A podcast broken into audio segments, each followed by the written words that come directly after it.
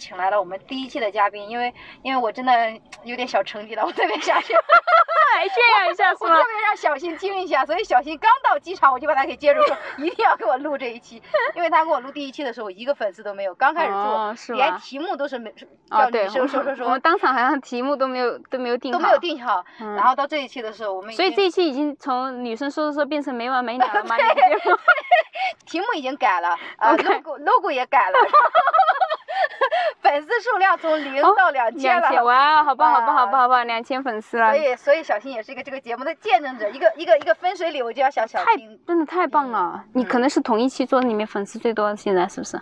哪一期？就是一起做的那些。那当然了，我甩了他们一大截。哇，啊，这个就不说了，再说就伤害他们了。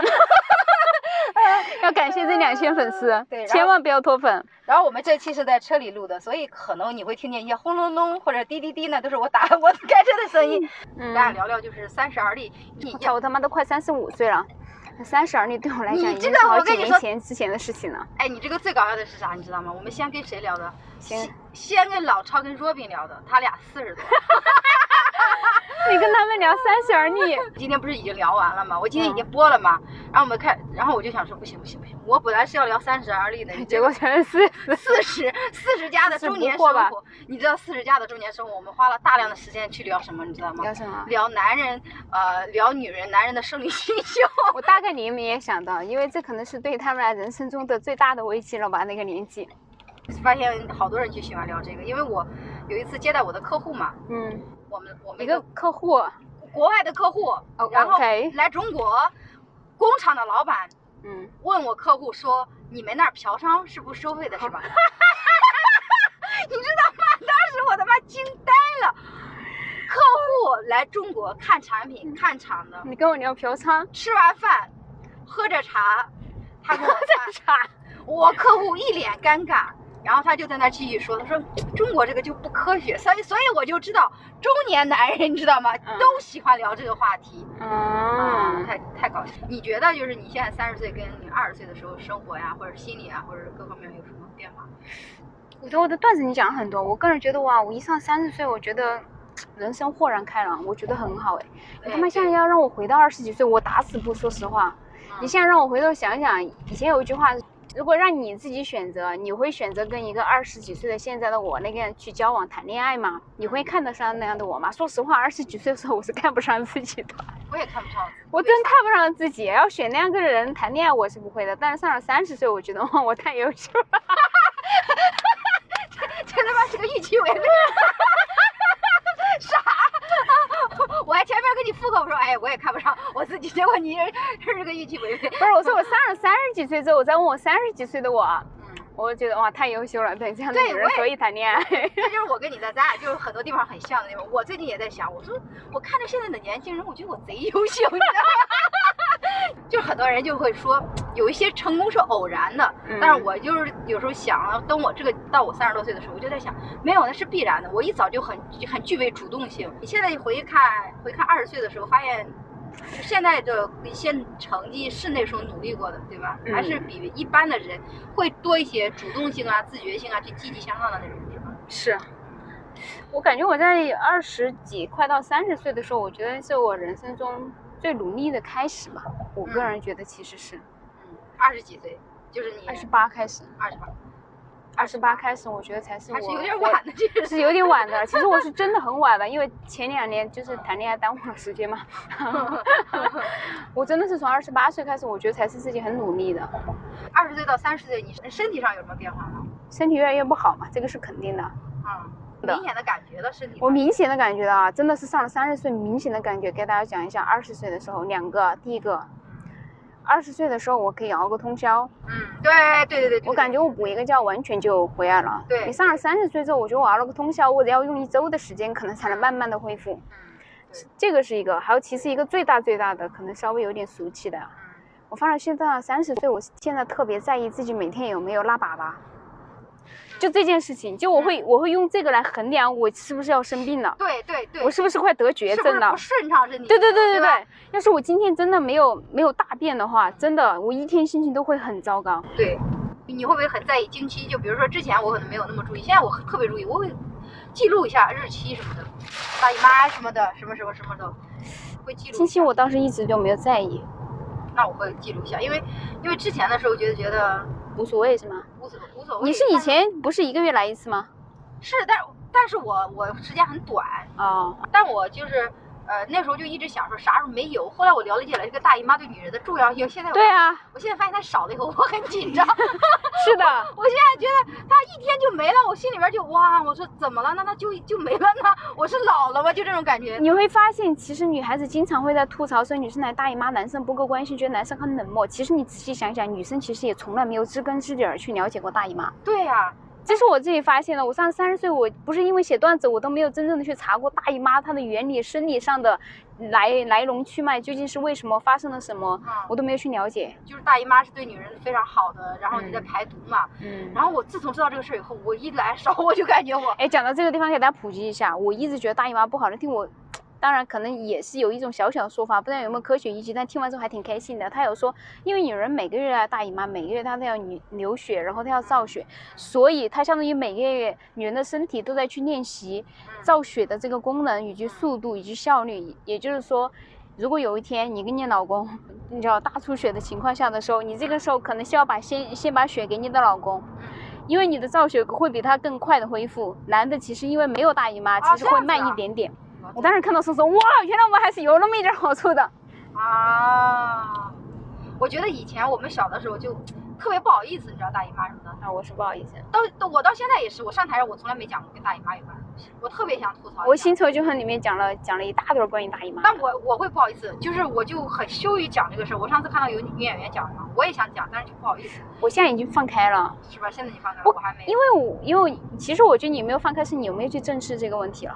我证实了，但我没有办法，我就觉得有男生在听这个事儿，我就觉得没有办法说，我连有男生在，我就感觉我操，我要跟男生讲一讲。就包括我现在跟你讲这个，我都说啊，等到我有点害羞剪的时候可能要剪掉。啊，这样的吗？不要不要不要不要不要不要不！会不会不会，女生首先都没有怎么去了解，男生是不真的不会去了解的。他真的很少有男生会主动去跟你了解来大姨妈究竟怎么回事儿，因为女生都不会这么去了解。对我我觉得倒是需要让男生在就不同的信息渠道都要被迫的听到关于大姨妈是什么。就比如说我特别有时候我是说特别状态不好的时候，我就你或者家人或者朋友人这状态不好，但是我知道我大姨妈来了，对吧？嗯然后我就特别想跟他说，哎呀，就是这个你这个情绪控制不住，但我就羞于张这个嘴，我就说算了算了算了，反正但是我知道我那几天肯定要发脾气，就最好不要惹我的那种。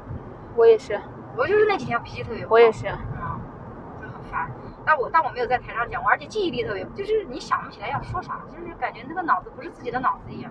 嗯，大姨妈那天确实是整个人都会变笨。所以其实我们到三十岁以后，我们突然对大姨妈开开始感觉，哎，还是来的好，准时是来的好，对吧？是我也是到了三十岁的时候，其实才去开始了解我来大姨妈怎么回事。对对，我也是，我也是差不多。然后然后还有就是，啊、身体其他方面，就是比如说运动，运动是没时间，对吧？运动运嗯，动也少了。但是你到了三十岁，你每天内心都在有一个小小的事情在谴责你自己，就是今天没有运动，对对对对，是不是？对。我真的每天活着都有这么一个小小的谴责在我的脑子里面。然后就每天就很在意自己的体重嘛，因为你你你就是不吃它也会胖，你不像二十多岁的时候，它没有那么明显，你你就哪怕比之前吃的少，它还是在胖，就喝水都会胖的年纪。对，然后然后你就说去运动一下嘛，但是你运动完了以后，你发现它也没什么太大变化，就是嗯很难很难减肥，减肥。我感觉上了三十岁要开始有规律的健身，是我们一大挑战吧。对，然后你想特别想运动，特别想运动，但真的没时间，尤其是夏天的时候，你说你说运动是吧？回家都特别难受了，然后你运动得换身衣服是吧？运动完以后又得换身衣服，想想好麻烦呀，就嫌麻烦，其实是觉 得就，是嫌麻烦。其实就嫌麻烦，其实时间是有的，好吗？啊，就是比如说你有没有一些危机感，然后中年危机啊，我们这三十就是焦虑啊，各种有啊生，活上。其实我很焦虑，你也焦虑吗？我很焦虑，我这个人。就比如说我每场演出完，当天晚上我一定会失眠，这样子的这。肯定是很多人不知道的。啊我每一场演出完，我起码都要到早上四五点、五六点才睡觉。就是你在反思这个复嗯盘嗯，复盘，我脑子里会不停的去复盘，整场演出里面就相当于在我脑海里要重新从从头开始复盘，你知道吗？那这这不算是焦虑呀、会，这已经影响我睡觉了。其实我我不想这样，其实演出完我想要睡觉嘛，因为有可能第二天还要演出我。会演出完了以后，就是想跟别人聊一下，说这个演这这今天演的不好像今天我今天演的很一般嘛，就觉得会很不爽，就很就觉得，哎，怎么就就没好呢？就到底是什么问题？也会有一些不开心这样子。我不知道你结束了以后会不会跟人交流？我交流完了就好了。我就是那种不过脑子的人。不，我我自己会在自己的脑子里面复盘。这个我这个我也不会写下来什么的，不会去写。但是我脑子里会去复盘，就会有。哇，我觉得我每次演出完之后复盘的那整个过程，我感觉是我整个人生中最最 weak 的时候。我感觉是，嗯，就是有点不敢面对的感觉，是不是？嗯嗯嗯。哦，那我明白了，就是觉得。会对自己充满了很多的质疑，其实对对，就是真的是在舞台上跟舞台下是完全大的差别。在舞台上可能就觉得自己哇，老娘太牛逼了，就我太搞笑了，我太怎么讲，我什么都可以说。但其实你一下了舞台之后，自己就会真的会去反省，你不自觉的脑子里面就会去反省你刚刚在舞台上发生的每一个大大小小，就甚至有时候我演出你就变态到什么程度，我演出很好，我仍然会反省，嗯。演出不好，仍然会反省。我，所以我现在就会觉得这个反省有意义嘛？我感觉这个反省除了摧残我，让我不能睡觉之外，其实似乎没有很大的意义。啊，那我觉得你压力太大了。那你这么说的话，压力真的太大了。如果演出就是一般嘛，就会反省一下，觉得哎呀，这个是不是对不起粉丝呀什么的。但如果好的话，也去反省的话，也是，就是你可能就是感觉好像在舞台上的那种那个，就会就就是怀疑自己各种就是，嗯。今天好是为什么好？对，肯定是氛围、观众什么什么什么。对。然后好也会觉得我好的时候，我会去反省说，今天这个现场是很好，那我会想我有没有讲我想要讲的东西，还是说有些东西我其实为了效现场效果好，所以我说了在那个情况下，为了现场效果好而说的一些话。所以其实你压力很大，就比如说在做脱口秀上，就现在来说，就是比如说创作呀，包括效果呀，你现在压力很大，在这方面是吧？这就是为啥很多人他就是。做脱口秀以后开始抑郁了，因 为压力好大。我觉得我说我是抑郁了才开始做脱口秀的吧？嗯，那你现在更抑郁了还是好一些了？嗯，我感觉上了三十岁，你要说到有个问题的话，可能你有时候有些人你必须要面对，你一辈子可能都要跟一些有点症状的抑抑郁症状生活了，可能是时候去接受这个了。所以你很焦虑。一辈子需要跟某一些躁郁症。症状生活，而且我现在已经接受这个事实。而且不仅我觉得你不仅有点焦虑，而且我觉得你观察事情很细腻，这一点我就是是我学习的。就太他妈烦了，你知道吗？就很细腻，就细就是就是因为我很细腻，所以才能写出来段子呀。你不细腻，我就是因为太粗糙了，我说我写不出段子。但就是因为细腻，你也会有很多，你知道吧？就就比如说我的这种，它会影响生活，其实也很烦。对，是吧？对，你会观察角度，因为我刚跟你听你聊，我就哎，你说是啊，可是我自己我就没有想到，我就觉得哎，我怎么没想到？我但我想过，但我没有把它总结出来。你你很细腻，所以焦虑还是就是所谓的焦虑，就是危机，基本上还是跟演演出有关的，对吧？跟你现在工作有关。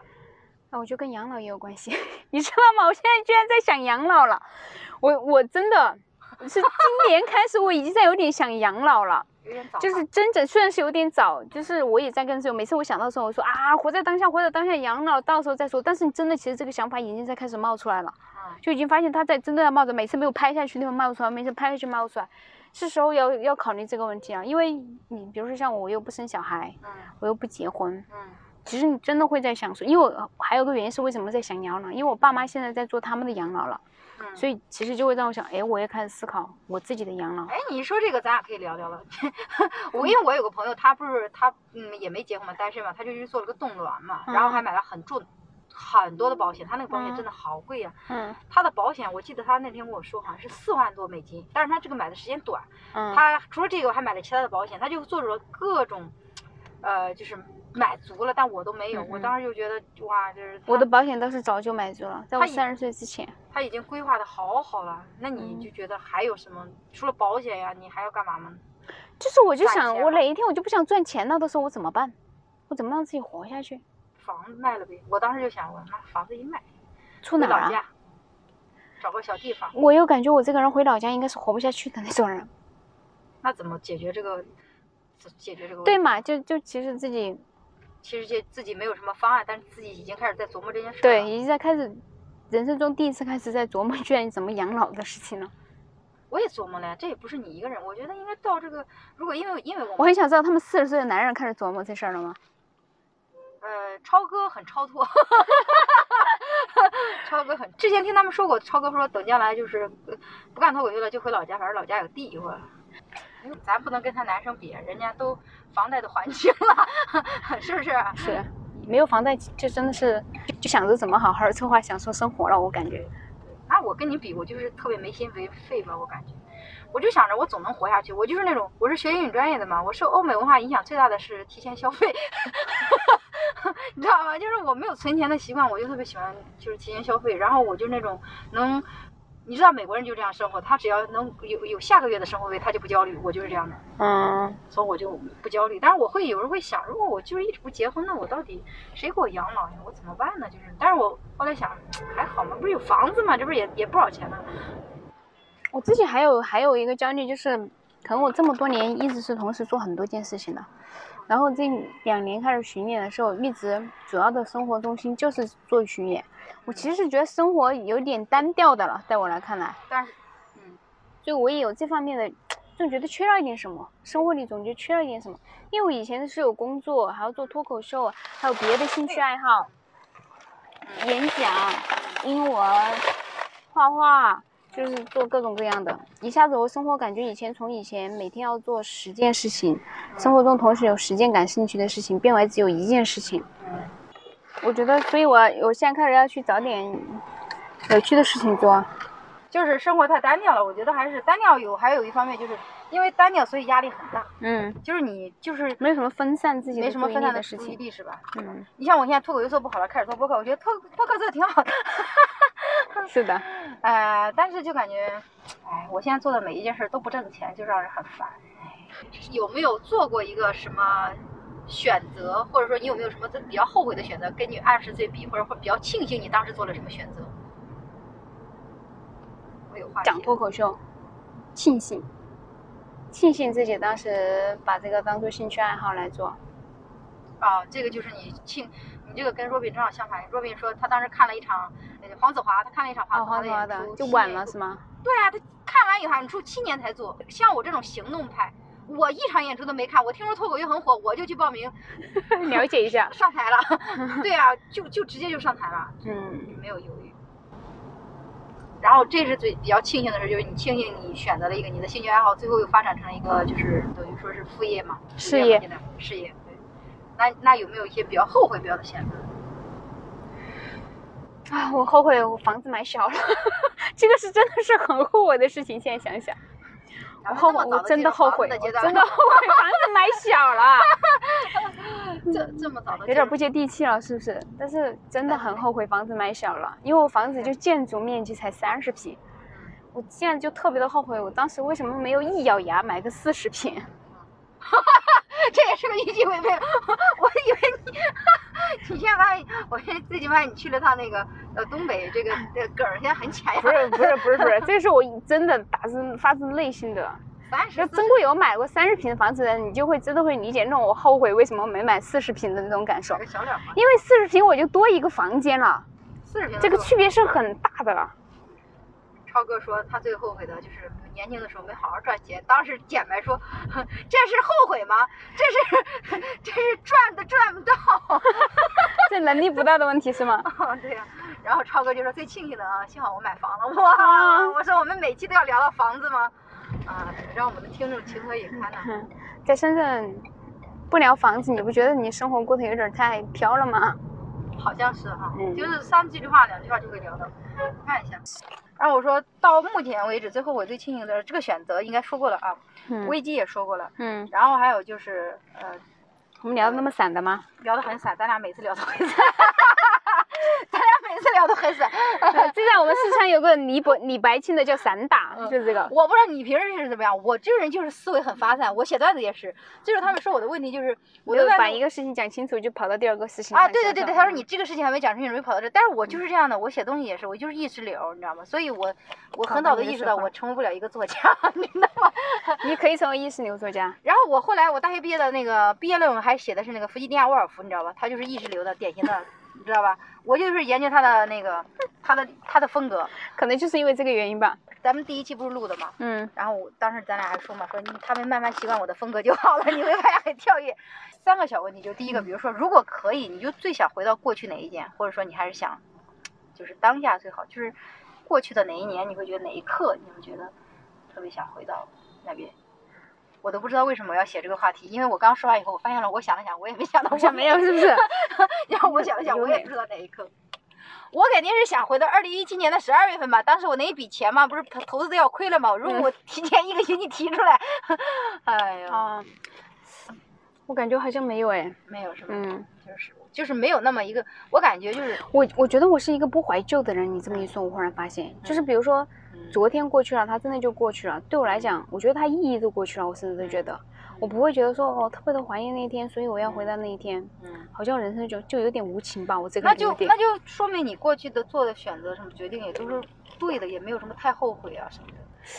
我感觉选择没有对和错，就你做了这个选择，你就要对那个负责。我是这种感受，所以我果敢，好果断呀，真的是对，就你自己做的这个选择，你要有点很理，有点太过理性了，有 没有？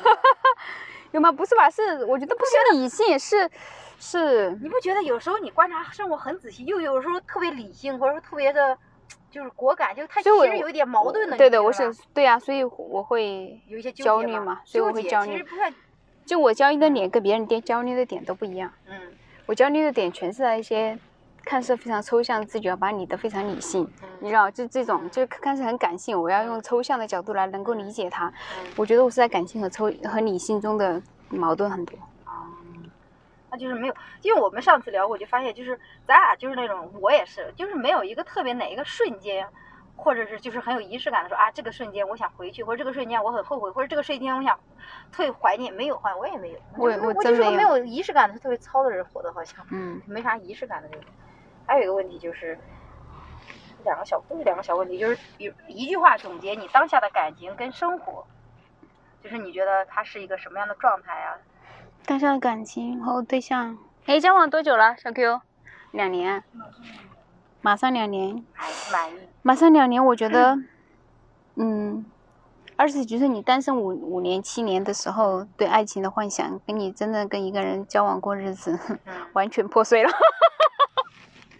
完全破灭了。但是我觉得这是一种成长，这个才是生活。其实，嗯，我我觉得这个才是是生活。嗯嗯嗯。我那天也说，我说哎，感觉好像我突然就接地气了一样，嗯，对接地气了，是吧？。对，嗯我现在很能理解以前嗯看别人谈恋爱看不懂的一些东西。嗯现在很能理解，其实有有点理解父母之间的关系了嘛，嗯嗯，然后有点理解，真的两个人在一起，真的其实是不适合一起过日子的。我觉得，我觉得两个人一起过日子其实是需要勇气的。我也觉得。这是我第一次意识到，我昨天晚上，啊，你看我我我演出完之后，我在想什么鬼东西？嗯本来在想我的演出演出，想着想的就很发散，就会想到两个人的交往，两个人的感情。我忽然发现，两个人交往感情，你不是能力，不是这个人的品质或怎么最重要。我现在发现，两个人要一起交往过日子，嗯最需要的一种东西是勇气。我觉得是嗯勇气。嗯，我觉得还是有还有一种是容忍，就包容吧。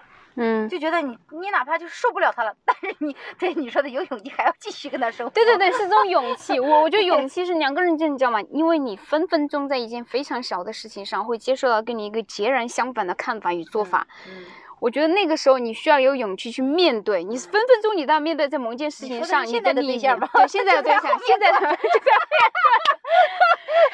他就在后面坐着。就这种感觉就有点像你这样，没有一没有一个人其实喜欢另外人一个人跟你唱反调的，是不是嗯？没有一个人会会批评你的。嗯就真的是直接戳中你内心的，或者是怎么样的，就是很很很赤裸裸的这种批评。你想一想，如果你不是谈恋爱，一个陌生人或者一个朋友，你其实都接受不了。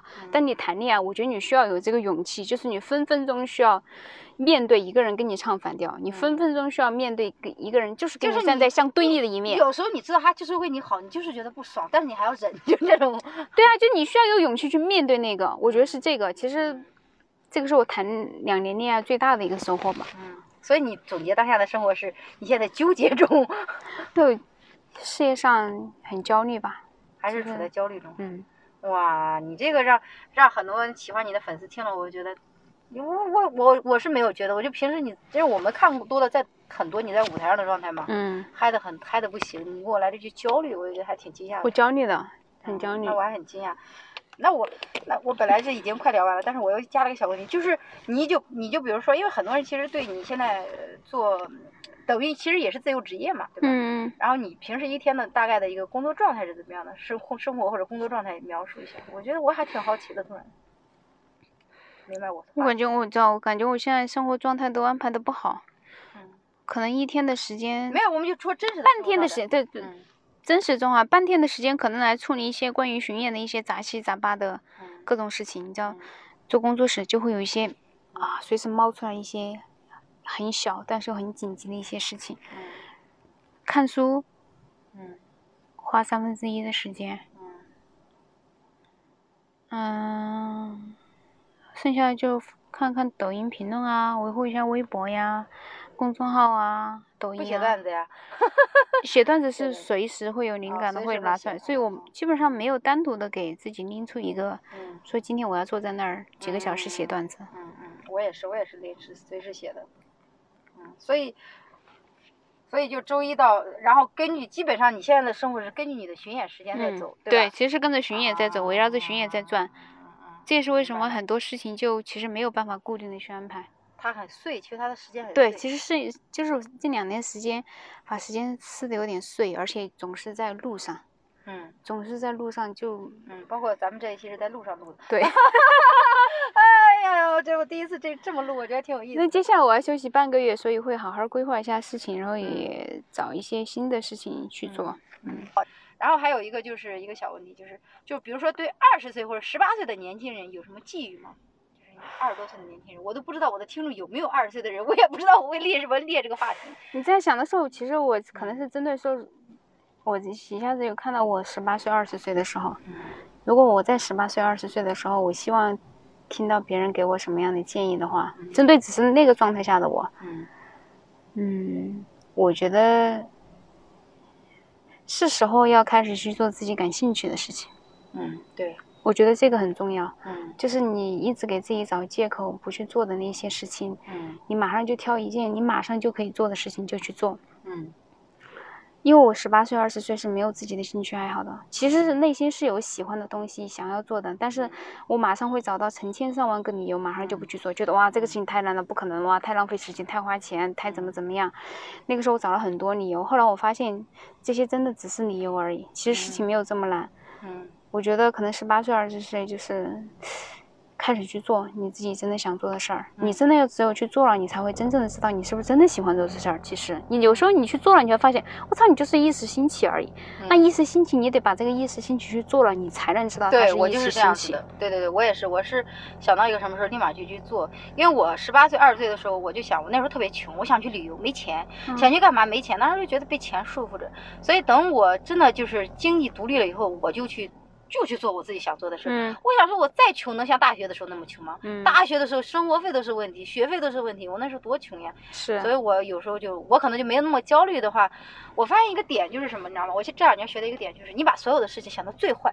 嗯，就是我每次，比如说我们要是生这产这点我跟你是一样的。对，或者是我要做一个演出呀，我就我给自己一个最坏的打算，我就说嗯可能它会最烂，或者我做一个东西没有任何效果，我给它做到最烂的时候，发现它到它有一点点小成绩的时候，我觉得哎，那挺开心，挺好的呀，就就我觉得期待值低这一点我可能就少了一些。嗯其实我是做一件事情是，我会把它想到最烂、最糟糕的结果，我能不能承受？我能，我就马上去做。嗯但是如果那件事情做好了之后，不是最糟糕的情况的时候，嗯我其实没有什么开心。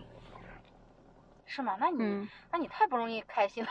我做开心 对啊是我去做一件事情的时候我很开心，做嗯出来它的结果其实我不是啊，我我不会我那太因为结果而特别的开心，我感觉。但是那个过程我会很开心。我可能是因为我觉得被别人打击太多了，所以我自己会很容易开心，因为我就会自己鼓励自己，我说，哎，你看我播客增了几个粉丝，你看我今天啊炸了一下，我就会觉得，就不管别人夸没夸我，我会自己先夸自己，而且我会主动让别人夸我说，你夸一下我，给我进步了，你知道吗？嗯我我不知道是是因为我现在更直接了，还是我一直这样，反正我现在就会以前我知道我想让别人夸我，我不会那么说，但我现在我会主动一点，你夸一下我，我现在进步了，你知道吗？我会有一点点进步，我会很开心，我会自己让自己开心起来。哦，这一点好让人羡慕啊！就很容易开心起来。我我好像一直是我我做事情的整个过程，就你们看上是很严肃或怎么样，其实那个整个过程是我自己很享受。我不是不是用开心来形容吧，我就是享受。享受。但是结果。但是你做完了以后，你不用。对对对。啊，这就是明白为什么你说你做完一个成功的，就是比如说这个专场真的很炸，但是你回来以后还是会觉得。对我可能就开心那么一分钟、两分钟、三分钟，回来之后更多的其实会去反省、会去检查、会去复盘。那这么说的话，我真的是个单细胞动物，我就是开心就开心，不开心就不开心，就是我就是我什么事都不会让它存太久。嗯啊，所以所以我就是段子写不好嘛，因为那个负面情绪存不了太久。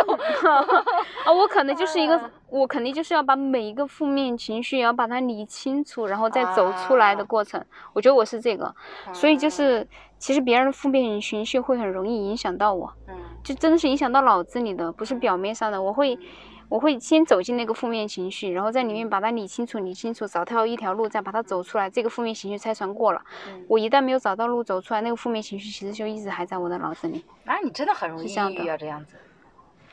我已经接受了自己的特质。那你真的很容易。那我真的是个，我所以，我最近都在想，为什么他们说我的段子就是大儿童啊？然后为什么我的段子就没有什么情绪，没有什么吐槽的？我就觉得你没有把它抛抛开，就你没有你没有走进去把它理清楚，然后再走出来的过程。对，但是我因为我就觉得我就没有等到抛开那一步，我就过去了。嗯。对，然后我就过得很开心，然后你你自己就是一一盏灯，你知道吗？就是就是我经常会跟别人，因为我我这个这个特质，我高中的时候就发现了。高中的时候那时候不是压力很大嘛，嗯，然后就会找老师聊天，嗯，我就去找老师聊天。我说我今天有遇到个什么事儿，比如说同学们排挤我，或者今天我的语文成绩考得不好，我就跟老师说这个事情。我说我有多不开心，多不开心，多不开心。老师正想安慰我的时候，我说我 哎我好了。我说着说着的时候，我突然说：“你看那个谁，他还不如我高呢。我好了，我就是那我就开心。”他说：“你每次来我这儿，我从来没有安慰过你。你自己说完你就好了，是吧？”对呀，所以你只需要一个倾听者，是不是？嗯嗯，sorry，好了，没事，聊完了，差不多聊完了。哎呀，所以今天我们也是，呃，今天也是很特别的一期，就是我们接到小新，小新也是刚从沈阳飞回来，然后就我们在车里录了一录。对，我们在机场就开 始了。机场开始录了，录到他家楼下，哎呀，我觉得真的特别开心。这是我们第一次在车里面录吗？是啊。啊，你可以试一下效果，如果不错的话，我觉得下次也可以再，因为我感觉坐在车里面是很放松的。我刚刚听了，我觉得还可以，它有一个监听耳机。嗯嗯嗯。嗯，然后就有一点问题，就是它有空调，它会一会儿轰隆响，你又不能不开 有 BGM，这个有点烦。大家适应了就可以了。对，大家适应就好了。我因为我是有一想一种模式，就是呃，就比如说呃，我去开放麦或者敢开放麦，或者我接谁的时候，我就把这个呃麦放车里，因为在车里时候大家很放松，闲聊，对吧？是是是。然后呢，你不要我们不要太有压力，随便列一个话题，其实我们聊的也很散。这样的话，就是大家的时间省很多，走到走到地方我们聊完了，是不是？对。对啊，我就觉得这样挺好的。然后呢，所以呢，就今天谢谢小新，谢谢大家，谢谢大家，今天又给大家聊了一些东西。谢谢大家。